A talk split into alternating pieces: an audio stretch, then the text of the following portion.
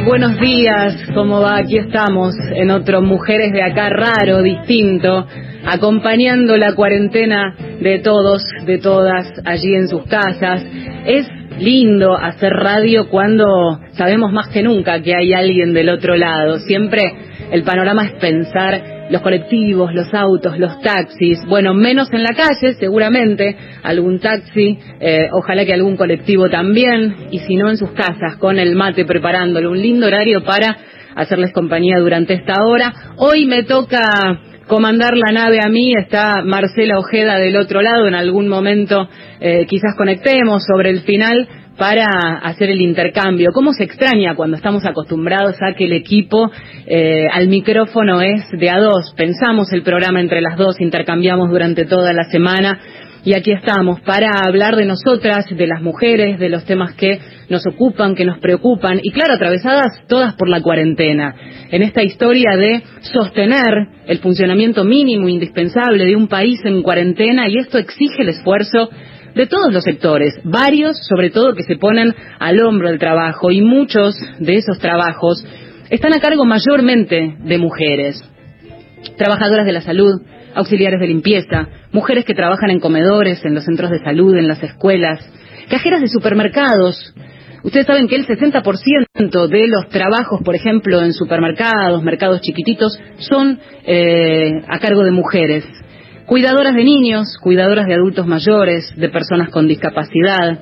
Muchos de estos trabajos son hoy precarizados y no tiene que ver con la cuarentena, pero la cuarentena lo que hace es profundizar esa situación, eh, hacer que un poco todos estemos en jaque, las pymes, bueno, pero cuando pensamos en el recorte de mujeres pensamos en esos trabajos invisibilizados. En el área de la salud, por ejemplo, más del 70% de las trabajadoras son mujeres. En el área de educación, el 73,6% son mujeres.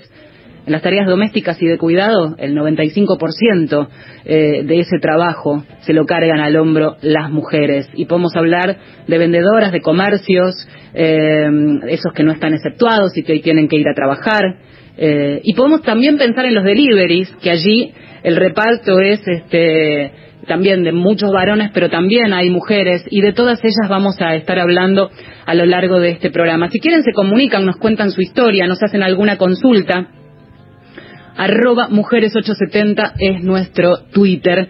Em, y dentro de todo este panorama vamos a arrancar por unas de las aplaudidas, esenciales por supuesto que sí, parte del equipo de trabajo de salud que tiene hoy que poner el cuerpo más que nunca y tenemos que cuidarlas a las enfermeras esenciales, claro. Ustedes saben que el 2020, este año, es el año de la enfermería. La Organización Mundial de la Salud lo impulsó para generar justamente conciencia de la importancia de la labor que tienen las enfermeras, sin saber que se venía la pandemia, sin saber que más que nunca ese trabajo iba a estar eh, visibilizado y vamos a necesitarlo, tenemos que valorarlo.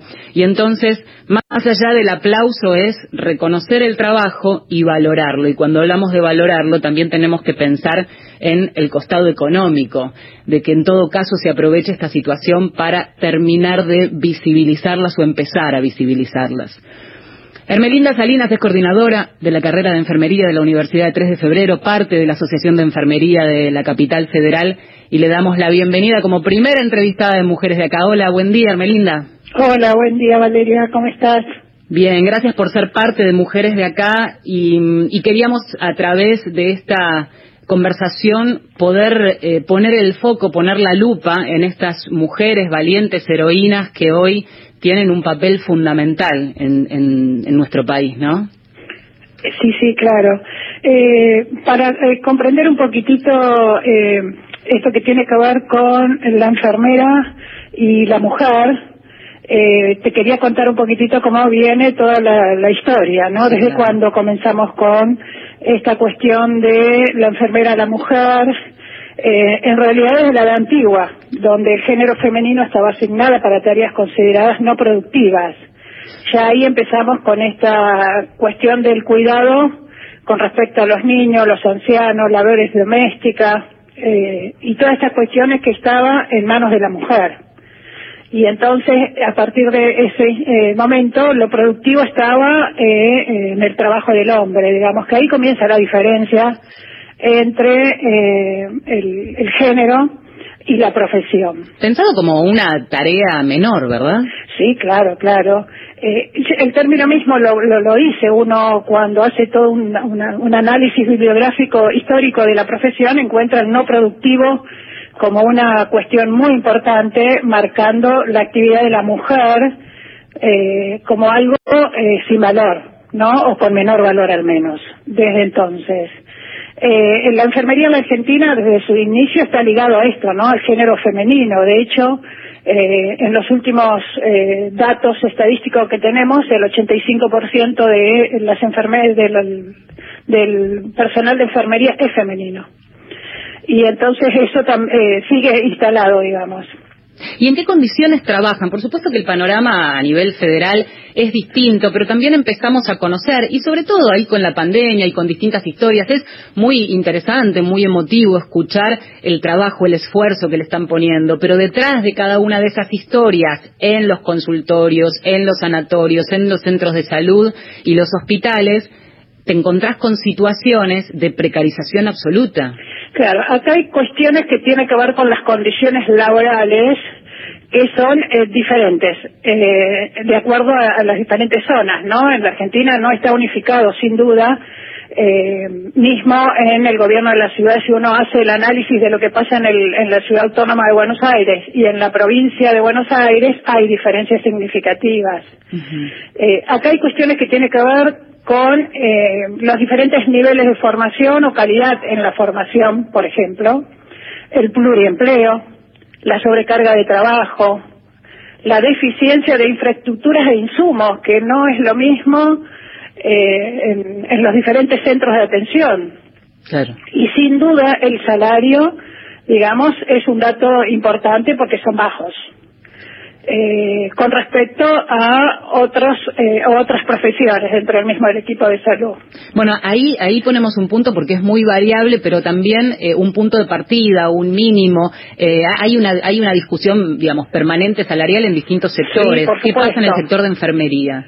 Por, supuesto, sí, sí. Depende del espacio donde se desarrolla el profesional de enfermería, tiene eh, convenio colectivo de trabajo que depende de los diferentes gremios, por supuesto, ¿no? Si hablamos de Buenos Aires o la provincia de Buenos Aires, todo lo que tenga que ver con el Estado, bueno, ATE, UPCN, mm. son este, los gremios que los agrupan y si hablamos de lo privado, estaríamos hablando de APSA, si hablamos de la Ciudad Autónoma de Buenos Aires, o de FATSA en su defecto, si hablamos de la provincia. Uh -huh. Digamos, están dentro de un convenio colectivo de trabajo que está en discusión y eh, con mucho trabajo para eh, visibilizar y tener eh, mejor reconocimiento salarial, si se quiere, eh, desde hace bastante tiempo. Sí, históricamente. Yo te cuento que, sí. por ejemplo, en el imaginario social, es un detalle muy importante eh, es como la, la, la, el, el, público piensa que eh,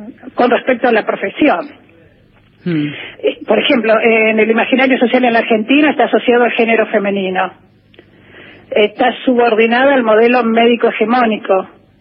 Son acciones reducidas a lo asistencial o el segundo o tercer nivel, digamos, ¿no? Y la realidad es que eh, desde el año 91 existe en la Argentina una ley del ejercicio profesional que la reconoce a la enfermera con carácter de profesión y le otorga a los enfermeros el derecho a ejercicio libre y autónomo. Eso la, no, el, el, común de la gente no lo conoce. No, claro. ¿no? Ahora, paradójicamente, la jerarquización empieza ahora en un momento crítico en donde el trabajo de la enfermera está en la primera línea de fuego, ¿no es cierto? Exactamente. Hoy, ¿cómo son las condiciones? Porque hoy vos hablabas de insumos. Cada tanto aparecen informes periodísticos de la situación de los hospitales, con necesidades de infraestructura, de insumos también. Pero ahora los insumos, concentrado en lo básico para intercambiar, atender, sostener a pacientes infectados, es fundamental. ¿Cómo está esa situación hoy? Esa situación está como... Eh eh, es, es, digamos, acuerdo, de acuerdo a lo que está pasando en el mundo. Los insumos eh, para el, este momento de la pandemia no estaba planificado, por supuesto. Claro. y entonces la producción del recurso requiere un tiempo. Y como es un recurso, la demanda y la oferta, digamos, están desfasados totalmente en el mundo, no es una cuestión propia de la Argentina o de América Latina, si queremos ampliarlo. Es una cuestión de oferta y demanda y la demanda supera ampliamente la oferta y la oferta, la oferta está supeditada a la lo que tiene que ver con la cuarentena también. Sí, claro. Ahora, la federación o la propia asociación de enfermería de Cava, en ese sentido, ¿hay, hay, alguna bajada de línea o, me imagino que también reciben consultas? también está, nosotros en la universidad estamos trabajando en forma conjunta con la Asociación de Escuelas Universitarias de la República Argentina, que es una entidad que regula y eh, acompaña todo lo que tiene que ver con la formación en las universidades de la República Argentina. Desde el año 2013 que la, formación de licenciados en enfermería está incluido dentro del artículo 43. tuvimos que acreditar eh, las carreras universitarias de enfermería en la CONEAO en el 2016-2017. Eh, se está trabajando fuertemente en estas cuestiones que tienen que ver con los recursos, si volvemos otra vez a la temática del insumo, los recursos básicos necesarios de protección para que la enfermera pueda trabajar de manera segura. Claro. Digamos, ese es el eje conductor. Lo que también eh, hay que tener en cuenta es que en este momento hay, hay eh, colegas que han atendido seguramente pacientes que no estaban determinados que eran portadores claro. de el COVID. Entonces, ahí estamos en un, en un momento, yo creo que en los próximos 14, 21 días vamos a tener un dato un poco más claro de todo esto que está sucediendo. Bueno, acá es donde empieza la curva exponencial y donde ayer mismo dábamos la noticia de este enfermero que termina este, como muriendo como víctima de coronavirus, por supuesto sin saber que estaba infectado. Eh, Hermelinda, vos, más allá ahora sos coordinadora de la carrera, decíamos, vos fuiste enfermera, vos trabajaste como enfermera. Sí, sí, yo trabajé 15 años en el Instituto de Servicios Sociales Bancarios, en ese momento Policlínico Bancario, en el área de la neonatología. Hay áreas, hay situaciones, hay profesiones, en este caso eh, la enfermería, que me parece que solo quienes ejercieron saben ese día a día y lo pueden proyectar a hoy, cómo se está trabajando. ¿Qué decirles si hay enfermeras en casa que están quizás en sus poquitas horas de descanso, que están poniéndole el cuerpo, pero además la otra faceta es que son madres o cuidan a su, a su familia? Uno tiene una vida, ¿no? Como todos, como todas las profesiones, no es diferente. Eh, el punto primero, felicitarlas. Eh, la elección de la profesión eh, tiene eh, que ver con una convicción personal del valor del otro. Ese es el eje conductor de la profesión de enfermería. Eh, entonces, en tanto me importa el otro, ejerzo mi profesión en función de eso. Y eso es eh, una cuestión muy importante porque es lo que sostiene toda la práctica cotidiana. A veces uno eh, pregunta, bueno, ¿no estás cansada? ¿Diez horas de guardia no estás cansada? Pero la verdad que eh, la adrenalina del trabajo, digamos, eh, intenso, hace a veces que uno no, no registre el cansancio de manera inmediata, sino este, eh, a posteriori, ¿no? Sí. Eh, el, el, placer por el trabajo, el placer por la acción es lo que a veces también eh, se malinterpreta y, queda eh, registrado como que uno no demanda un reconocimiento salarial, un reconocimiento este, de el resto del equipo de la organización donde uno se desarrolla, ¿no? Mira, algunos datos que aparecieron esta semana con esto de la visibilización forzada en un momento en que realmente la lupa está puesta en quienes ponen el cuerpo. En el Garraham les están exigiendo jornadas de 12 horas corridas. Esto a través de los gremios empieza a difundir, visibilizar. En San Luis, la planta de salud son contratos renovables cada tres meses. Vaya si esto no es precarización. En Santa Fe son monotributistas las enfermeras. No hay pases a planta permanente desde hace siete años. En el Malbrán, sin ir más lejos, los sueldos más bajos del sistema científico nacional. Em, como algunos datos en un contexto en el que arrancábamos la nota diciendo 2020 el año de la enfermería. ¿Acaso sea este y después de la pandemia, y ojalá que pase pronto, el momento de un reconocimiento histórico que esté acompañado por esta otra pata, la de los salarios, la del verdadero reconocimiento, la de la jerarquización de esta área de la enfermería. Normelinda. Sí, históricamente la eh, para nuestra profesión los eventos significativos eh, nos marcaron un antes y un después. Si yo te dijera la guerra de Crimea y Flores Nightingale, por ejemplo, marcaría el inicio de la formación de la enfermera como profesión a partir de una primera escuela de enfermería, y te estoy hablando de 1850. Si te hablo de la Primera y la Segunda Guerra Mundial, por ejemplo, donde históricamente marcó un avance de la mujer dentro del mercado laboral o de lo, de lo productivo, ahí, a partir de la Segunda Guerra Mundial, la enfermería se instala como profesión y a partir de 1950, 1960 aparecen las primeras teóricas de la profesión. Si yo te nombrara, por ejemplo, Dora Oren, Virginia Henderson, que son hoy todavía teorías de la profesión utilizadas para la formación. Para ellas y para las anónimas, esas que eh, tienen su nombre propio y el aplauso vaya para todas. Te agradecemos mucho el contacto con mujeres de acá en esta mañana. Muchas gracias a vos, Valeria, por llamar. Un abrazo. Muy amable, ¿eh? hasta luego. Hermelinda Salinas, coordinadora de la carrera de enfermería de la Universidad 3 de Febrero y parte de la Asociación de Enfermería de la Ciudad de Buenos Aires. Desgarrador manual de cómo hay que actuar desilusión total si no hay seguridad. Yo sé que se puede, aunque nadie me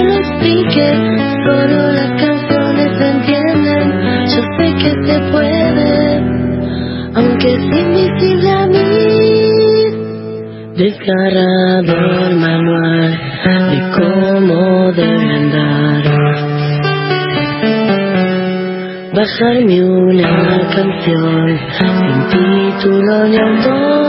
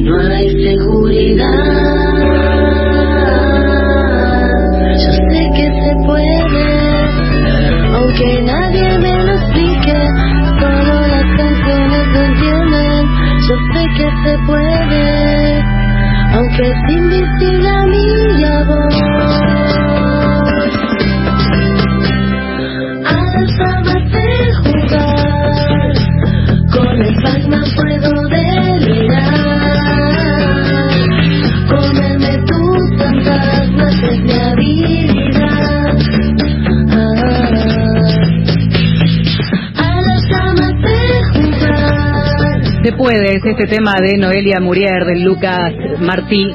El disco Varias Artistas pasa por Mujeres de Acá.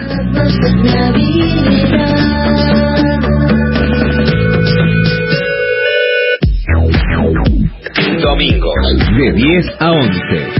Mujeres de Acá. Con Marcela Ojeda y Valeria San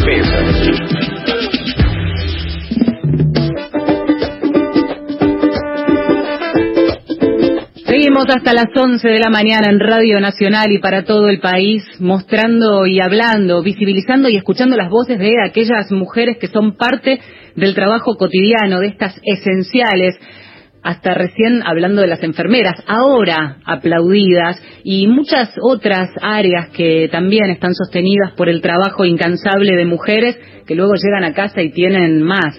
Esta idea más teórica que empieza a visibilizarse en la práctica, sobre todo por aquellos varones que empezaban a escuchar esto de cómo el trabajo doméstico se lo cargaban al hombro las mujeres en esas tres horas extras de laburo, aún teniendo a la par el trabajo de varones y de mujeres en la calle para sostener el hogar y después llegar a casa y empezar a hacer las tareas domésticas. Muchos, como Gustavo Kogan, nuestro compañero que anda tuiteando todos los días, que hace las camas, que barre, que lava la ropa, bueno, está ahí acompañando la tarea de sus hijas y tiene que ver un poco con esto, con de qué manera distribuimos el trabajo. Cuando hablamos de distribución de trabajo aparece ese rol invisibilizado de la mujer, pero hoy le dedicamos el programa a aquellas aplaudidas y precarizadas, porque hay todo un mundo de trabajo que además se ve cuando el, bolsillo aprieta, cuando realmente no están en actividad muchísimas áreas de trabajo, Mencionábamos a las pymes hace un ratito nada más, y esto parece también el argumento real y excusa, por otra parte, también como para aquellas que no están yendo a trabajar y eh, no saben si van a cobrar el sueldo a fin de mes. ¿De quiénes estamos hablando? De una enorme cantidad de mujeres que trabajan en el cuidado, más allá del cuidado de sus hijos o de sus adultos mayores, del cuidado de otros, estas empleadas de casas de familia, las empleadas domésticas. Se calcula que en Argentina hay más de un millón y medio de trabajadoras de casas particulares, pero muy pocas están registradas. Y a propósito de este tema vamos a profundizar en la próxima media hora del programa, pero recogimos algunos testimonios eh, durante la semana, hablamos con varias de estas trabajadoras que eh, algunas volcando en redes sociales su inquietud se preguntan ¿y qué va a pasar conmigo? Aquellas que trabajan en negro y no están yendo a trabajar y no saben si van a cobrar el sueldo, pero aquellas que están en blanco que también tienen un montón de dudas. Uno de los testimonios, el de Natalia, llega desde la provincia de Corrientes. Me llamo Natalia, soy de Corrientes, trabajo de empleada doméstica hace dos años aproximadamente en blanco bueno, con el tema este de la pandemia, yo en marzo trabajé tres semanas. Cuando se decretó la cuarentena en todo el país, eh, me autorizaron a faltar.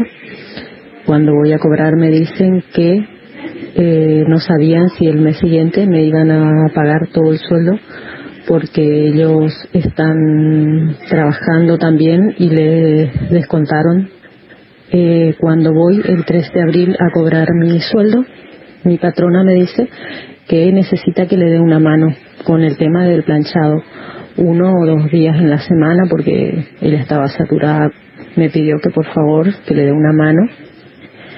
Fui, fui un día en la semana sin permiso porque no, no, no me dieron ningún permiso. No me complicó mucho porque vivo cerca, me manejo en moto y bueno, después quedamos que el lunes 13 tenía que arrancar porque ella, la señora trabaja en el Poder Judicial, el cual a ellos le notificaron que ellos arrancaban. Después me dicen que no, que no me reincorpore porque ellos iban a averiguar si es que me correspondía o no por el tema que yo no tengo permiso y me llega a agarrar un control y me hacen la multa. Y yo no estoy en condiciones de pagar una multa. no sé cómo me pagarán este, este mes eh, si me pagarán todo el sueldo, si me corresponde o no, porque lo que ella me dio a entender es que este mes eh, no me iban a poder pagar el sueldo completo, que por favor le tenga consideración, pero yo no sé hasta dónde la ley es tenerle consideración a los patrones y a nosotros las empleadas, quien no tiene consideración. O sea, yo no sé dónde estoy parada en este momento porque ellos me dicen que, que me van a descontar el sueldo por los días que yo no fui. Pero la ley también me está diciendo que yo no vaya. Eso. Gracias. Qué difícil, ¿eh? Cada una de las historias que empezamos a escuchar. Porque Natalia de 41 años está en blanco y además sus patrones trabajan en el Poder Judicial, quiero decir, conocen de cerca lo que es cumplir la ley, lo que es hacer cumplir la ley y la cumplen. ¿Se puede descontar de un sueldo que ya está pautado porque no vino a trabajar la persona? Hay un decreto, el decreto de aislamiento, establece distintas cuestiones, bien pormenorizadas, pero entre otras, indica que, y, hay un apartado especial en estos en estas semanas que ya se conoció, que es que sobre todo las empleadas domésticas que no están eh, a cargo de cuidados, es decir, que están para tareas de limpieza o planchado, por ejemplo, como el de Natalia, eh, van a cobrar el sueldo. Claro, lo dice un decreto. La práctica muchas veces no acompaña las obligaciones. Son las diez y media de la mañana, estamos en Mujeres de Acá y en minutos vamos a hablar de este submundo, el de las empleadas de casas particulares. No te vayas. Marcela Ojeda y Valeria San Pedro están en Nacional, la radio pública. Consejos para divertirse con chiques en casa. Pueden jugar a la búsqueda de tesoros, busquen en casa como detectives. Revisen cajones, armarios y muebles para encontrar juegos de mesa, ropa para disfrazarse, linternas para proyectar sombras en la oscuridad y fotos viejas para mirar. Pero primero pregunte si las pueden ver. Chicas en casa.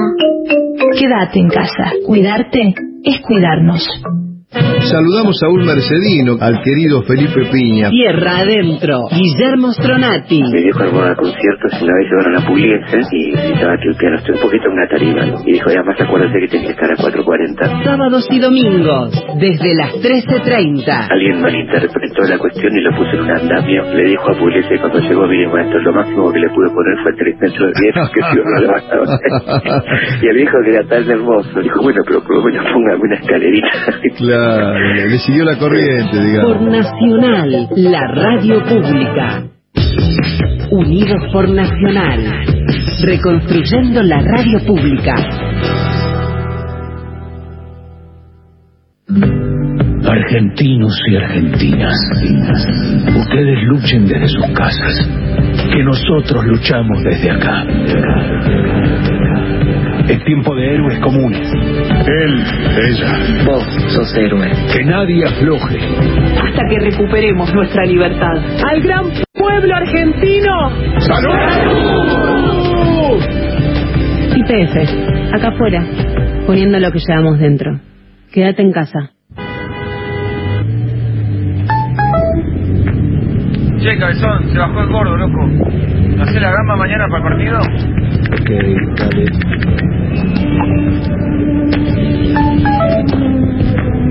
Vaya a colgar, loco. Esta vez no, porfa.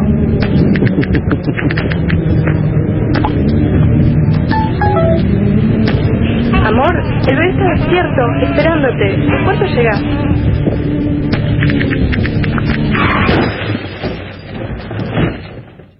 ¿Recibiste el mensaje?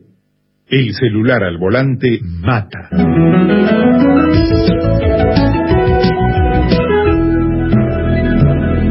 Luchemos por la vida.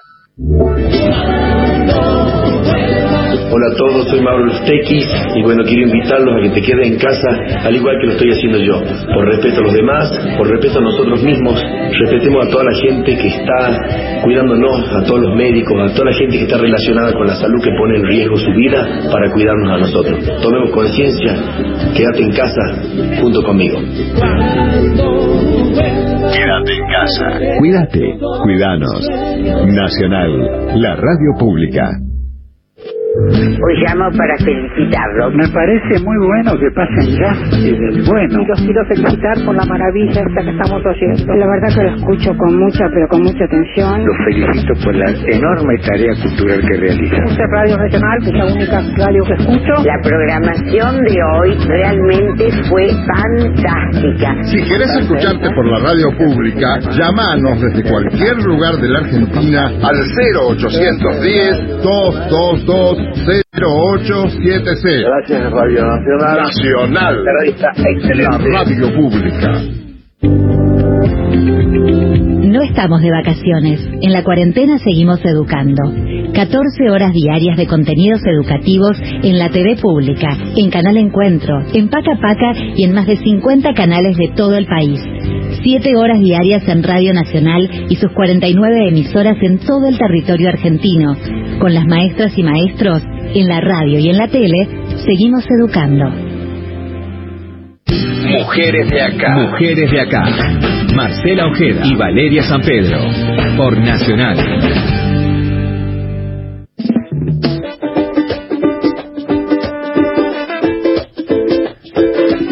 Mujeres de acá, Marcela Ojeda, Valeria San Pedro, unidas pero distanciadas por la cuarentena. La vez pasada le tocó amarse, hoy descansa, así que aquí estamos haciendo el aguante hasta las 11 de la mañana, hablando de las mujeres indispensables de esta cuarentena, aquellas que aplaudimos, pero que si hurgamos un poquito las encontramos y muy precarizadas. Recién escuchábamos antes de la tanda un audio de una de las tantas historias que se pueden encontrar cuando eh, pensás en la cantidad de mujeres que trabajan como empleadas domésticas haciendo este trabajo que en el mejor de los casos puede estar reconocido, pero hay que decir que Siete de cada diez empleadas domésticas están trabajando hoy en la Argentina en negro, sin aportes, sin un contexto que les dé una entidad.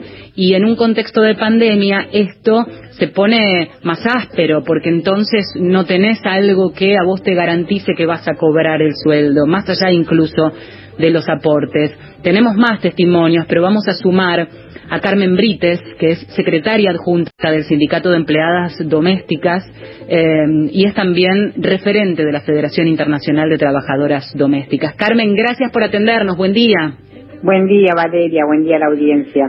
Bueno, antes escuchábamos eh, uno de los testimonios, el de Natalia desde Corrientes, nos contaba una situación que seguramente se replica en tantos eh, no, tantas otras situaciones, ¿no es cierto? ¿Cuál es el panorama hoy y en el contexto de la pandemia de las mujeres que trabajan en casas particulares? Como bien dijiste vos, Valeria, y te escuchaba muy atentamente, bueno, e, este es un sector que está totalmente precarizado. Hay hay un millón doscientas mil trabajadoras eh, trabajando en forma informal cuando en el 2013, eh, a través de, del gobierno de la señora presidenta Cristina de Kirchner en ese momento, eh, había eh, sacado una ley, el, la 26844, una ley que protegía y formalizaba a todas las trabajadoras de casas particulares. Y desde el 2013 a esta fecha, si bien hubo un avance de registración, todavía sigue habiendo muchísima informalidad. Y como bien dijiste vos, es en este momento de la pandemia es cuanto más se sufre la precarización de, este sector. ¿Cómo se, mm, ¿Cómo se trata de organizar, eh, sobre todo desde los sindicatos, está también SIMPECAF, digo, y, y, de habilitar teléfonos y líneas? ¿Qué se le dice a una persona que, aún en blanco, como escuchábamos antes, plantea una situación en donde los patrones le dicen, mira, nosotros no estamos generando ingresos, no sabemos si te vamos a pagar el sueldo? Eh, creo que el presidente de la Nación fue muy claro eh, y, se entiende la situación que podemos estar pasando todos los argentinos. Pero eh, el presidente en su discurso eh, y en su DNU de decreto dijo que estaba prohibido los despidos y que todos los empleadores debían pagar eh, los sueldos de los salarios de las trabajadoras domésticas por lo cual nosotros también entramos en, en ese en, ese decreto. El presidente no diferenció los sectores. Esto lo, esto lo dijo a nivel eh, pueblo argentino. Y así como lo dijo, lo tenemos que cumplir. Las trabajadoras domésticas tienen que cobrar sus sueldos aquellas que están además de manera informal trabajando, que decíamos son la mayoría, tienen mucho miedo de perder su trabajo y entonces ante la presión muchas veces de eh, que vayan a trabajar igual, ven la manera de hacerlo. ¿Ustedes tienen denuncias de que estén obligando a las trabajadoras a ir a presentarse en las casas? Mira, nosotros, nuestra organización es la organización más grande acá en Argentina de trabajadoras de casas particulares somos la, organización, una organización a nivel nacional, UPAC, y tiene su propia obra social.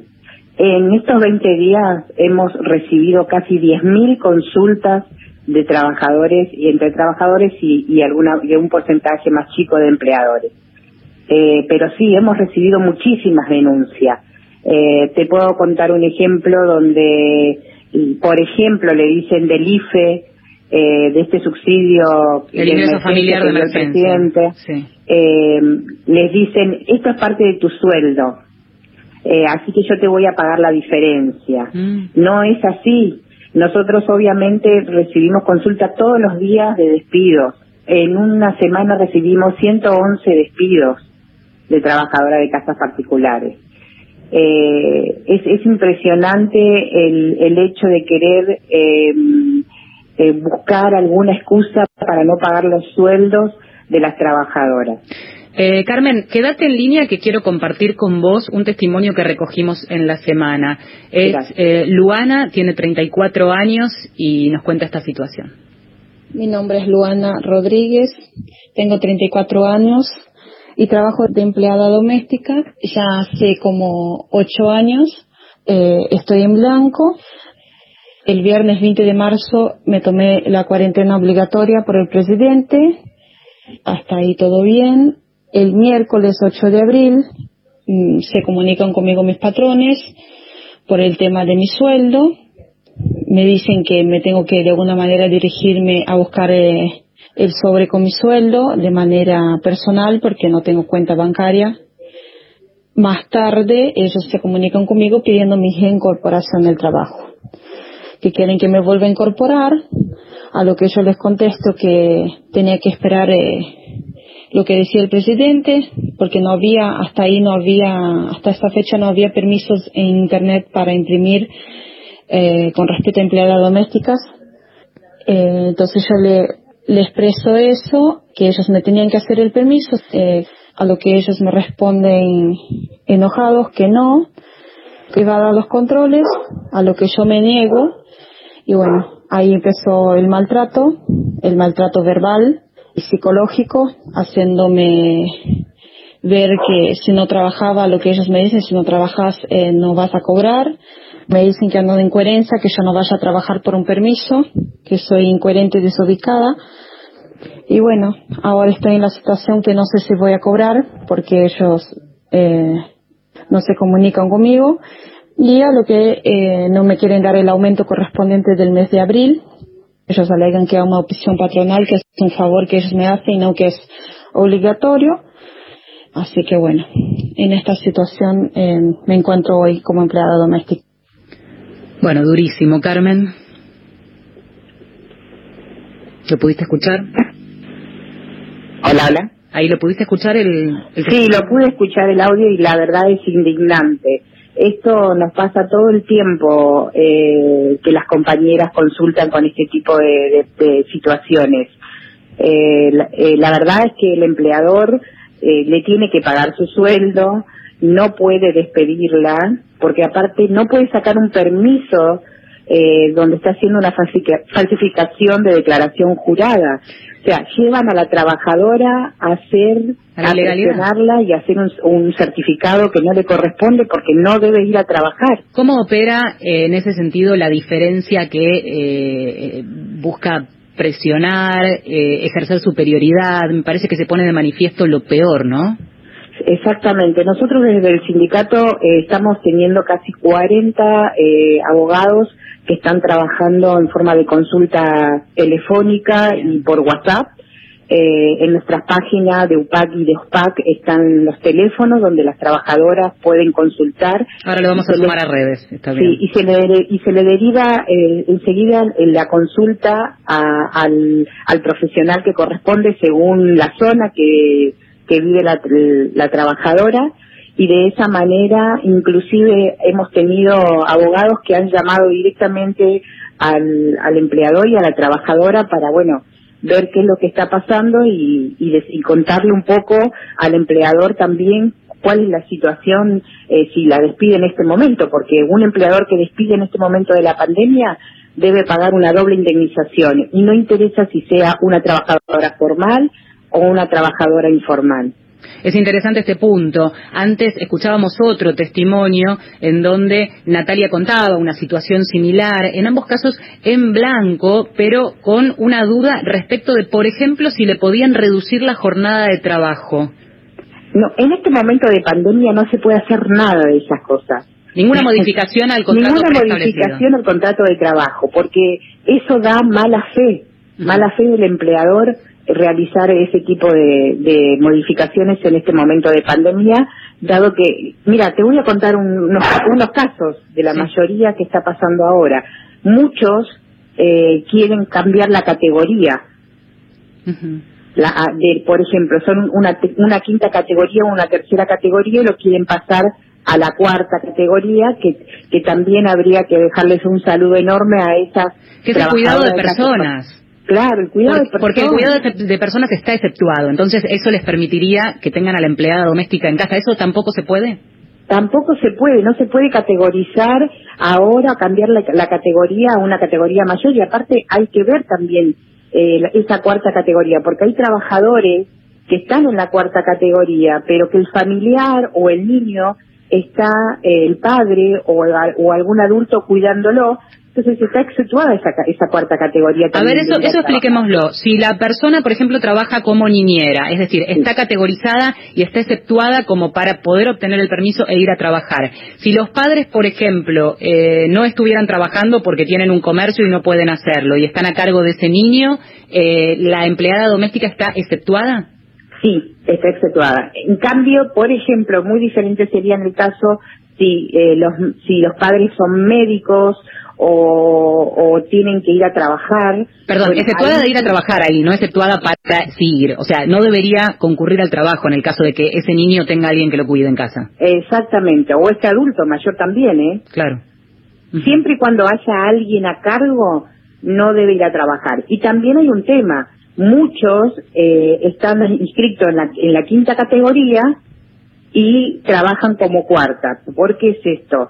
Porque en la quinta categoría el valor es mucho menor que si trabaja en la cuarta. Claro. Entonces, cuando le dan el alta en la cita a las trabajadoras que son formales, la ponen en una categoría menor para por el sueldo, para no pagar un Para pagar mayor sueldo.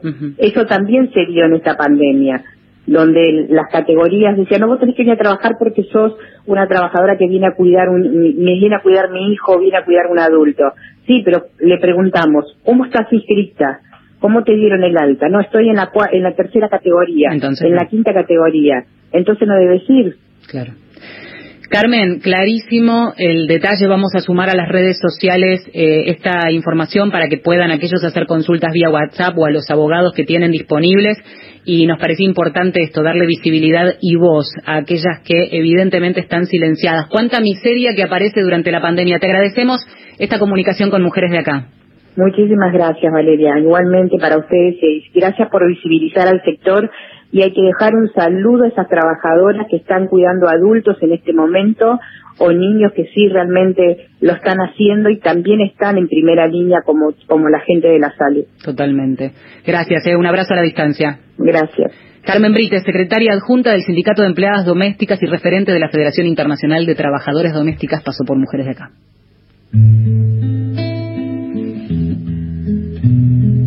Manos de mujeres escuchamos ahora. Mano fuerte va barriendo, pone leña en el fogón. Mano firme cuando escribe una carta de amor. Manos que tejen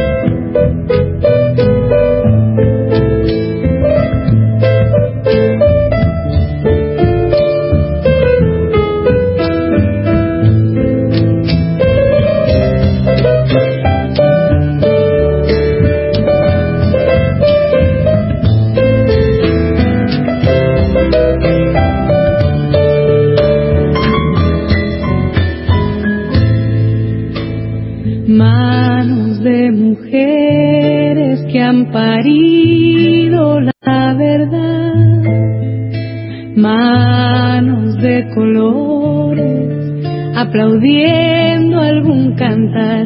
Allá,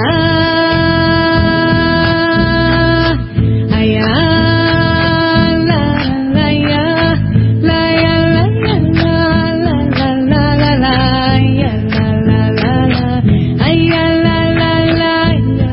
Mano fuerte va barriendo Marta Gómez, Martirio, Andrea Echeverry, en manos de mujeres. Divina versión en Mujeres de Acá. Cuando escribe una carta de amor. Marcela Ojeda y Valeria San Pedro son mujeres de acá. Nos quedan todavía 10 minutos eh, para terminar este programa y quedan un montón de rubros, de áreas, de sectores para visibilizar, para responder algunas preguntas, los mensajes que nos van llegando, arroba mujeres870 con situaciones, aplausos virtuales para aquellas historias que van escuchando, que conmueven, que dan mucha bronca, el trabajo informal que, que no es reconocido ni en plata ni en valor. Y este es un punto importante también. La pandemia eh, abre la puerta a muchas miserias, lo decíamos hace un ratito, a mucha mezquindad. Y, y la idea desde la radio pública es darles voz a esas mujeres, visibilizar y dar respuestas, porque a veces incluso hasta colapsan, nos escribían recién eh, que habían tratado de comunicarse al sindicato de empleadas domésticas para obtener alguna respuesta. Bueno, aquí intentamos canalizar un poco eso, porque eh, también en estos momentos se reduce la posibilidad y la necesidad se agranda. Entonces, de algún modo, ser el puente también es interesante en esta historia. Sumamos en los últimos minutos, nos queda un ratito todavía, a eh, María Fabiana Sosa, es abogada laboralista, feminista, integrante de la sociedad, asociación, perdón, de abogados laboralistas, eh, y esta condición de feminista nos ayuda a pensar también. Eh, hola, buen día, ¿qué hace Fabiana?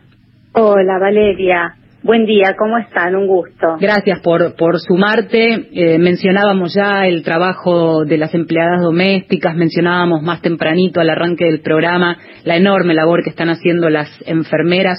Una lucha que eh, va a acrecentarse seguramente después que pase todo, ¿no? Cuando, cuando se pueda salir a la calle, cuando se pueda reclamar. Los reclamos están vigentes y son aquí y ahora. Y sumo otros rubros, pero ayúdame a pensarlo juntas. Auxiliares de limpieza, cocineras en comedores, en centros de salud, en geriátricos. Las vendedoras que ahora no están trabajando, pero que son parte fundamental ahora que empiezan también a abrirse estos otros rubros, aunque sea a través del delivery. Eh, y las propias chicas que se suben a la moto para hacer reparto.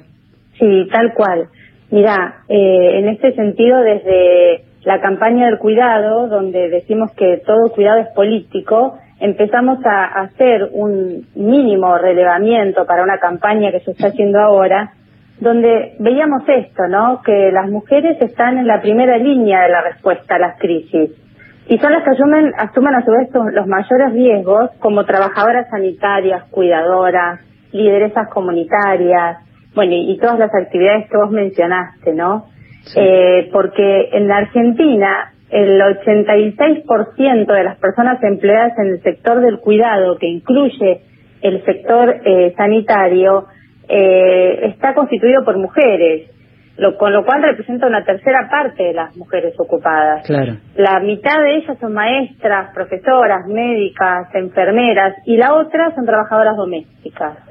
Y todo esto implica eh, diferentes eh, formas de, de tratar, obviamente, la modalidad de trabajo y los diferentes aspectos que incluye cada rubro, ¿no? Empiezan a verse un montón de eh, situaciones por fuera de no solo de la ley habitual, sino del decreto, que, por ejemplo, eh, impide los, los despidos. ¿Crees que pueda venirse cuando termine la pandemia un aluvión de juicios por incumplimiento?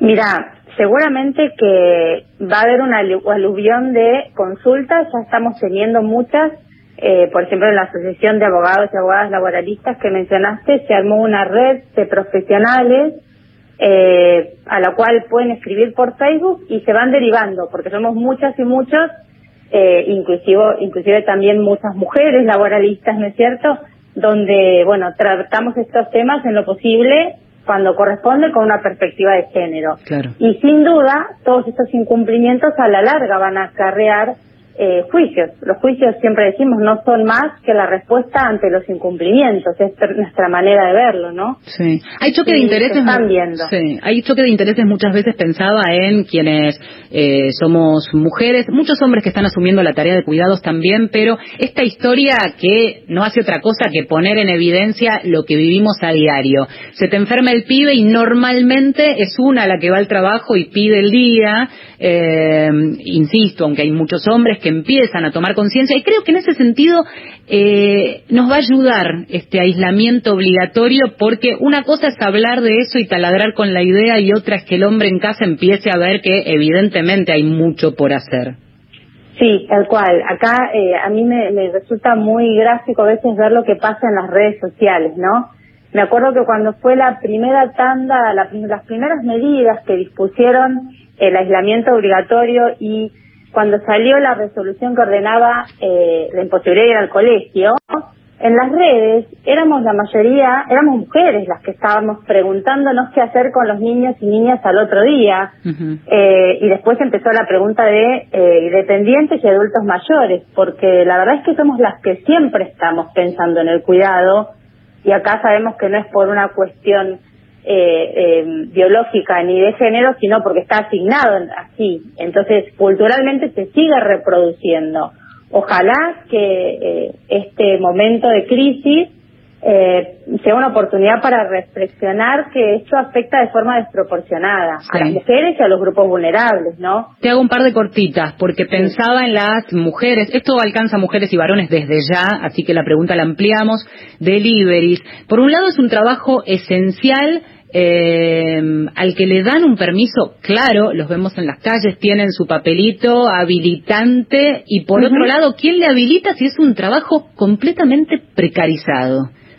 Y sí, el tema es que todavía es un trabajo que nosotros desde laboralistas decimos que eh, es una modalidad de trabajo, que estaba hablando de un proyecto que bueno, quedó eh, frustrado, ¿no?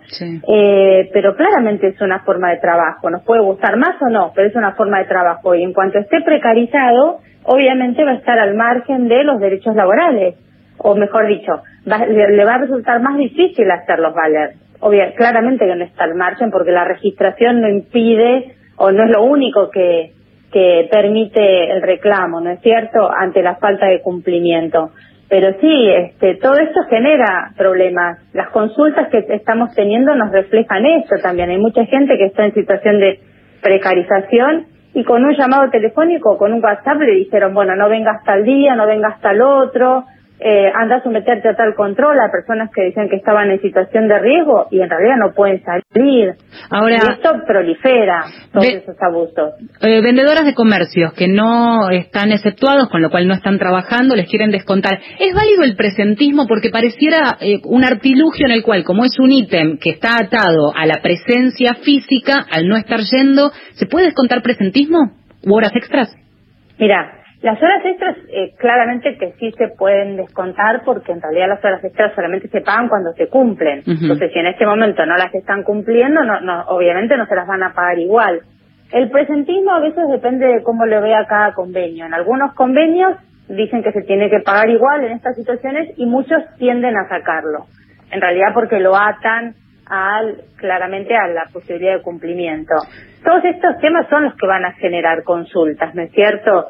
Eh, y va a ver cómo se pueden articular. Fabiana, una última. Em, cuando hablaba de choque de intereses pensaba en aquellos trabajos esenciales, me pongo de, de ejemplo en el sentido de eh, somos periodistas, estamos habilitados para trabajar, tenemos pibes en casa y ahí estamos haciendo malabares una vez más. Em, en el decreto figuraba la posibilidad de pedir a los trabajos la posibilidad de este, no asistir con, con la argumentación del cuidado de los chicos. Claro, sí, yo inclusive lo he, eh, para mí manifiesto que se tiene que hacer extensivo también a veces al cuidado de adultos mayores, porque ha pasado gente que está, o periodista o en otra tarea, ¿no? Dentro de actividades esenciales, que tiene que ir a trabajar, pero probablemente estaba cuidando a su madre, a su padre, que es un adulto mayor, Sí. que no lo puede dejar solo. Fabiana, estamos sobre el final, faltan segundos para el final del programa, te agradecemos mucho por haber participado. No, por favor, un gusto y gracias por tocar el tema. Abrazo. Segundos finales para despedirnos. Hasta la próxima semana en otro Mujeres de Acá. Estuvimos en la operación técnica Diego Girán, eh, Gustavo Coban en la producción, Marcela Ojeda desde la distancia. Abrazo a todos. Mi nombre es Valeria San Pedro. Hasta la semana que viene.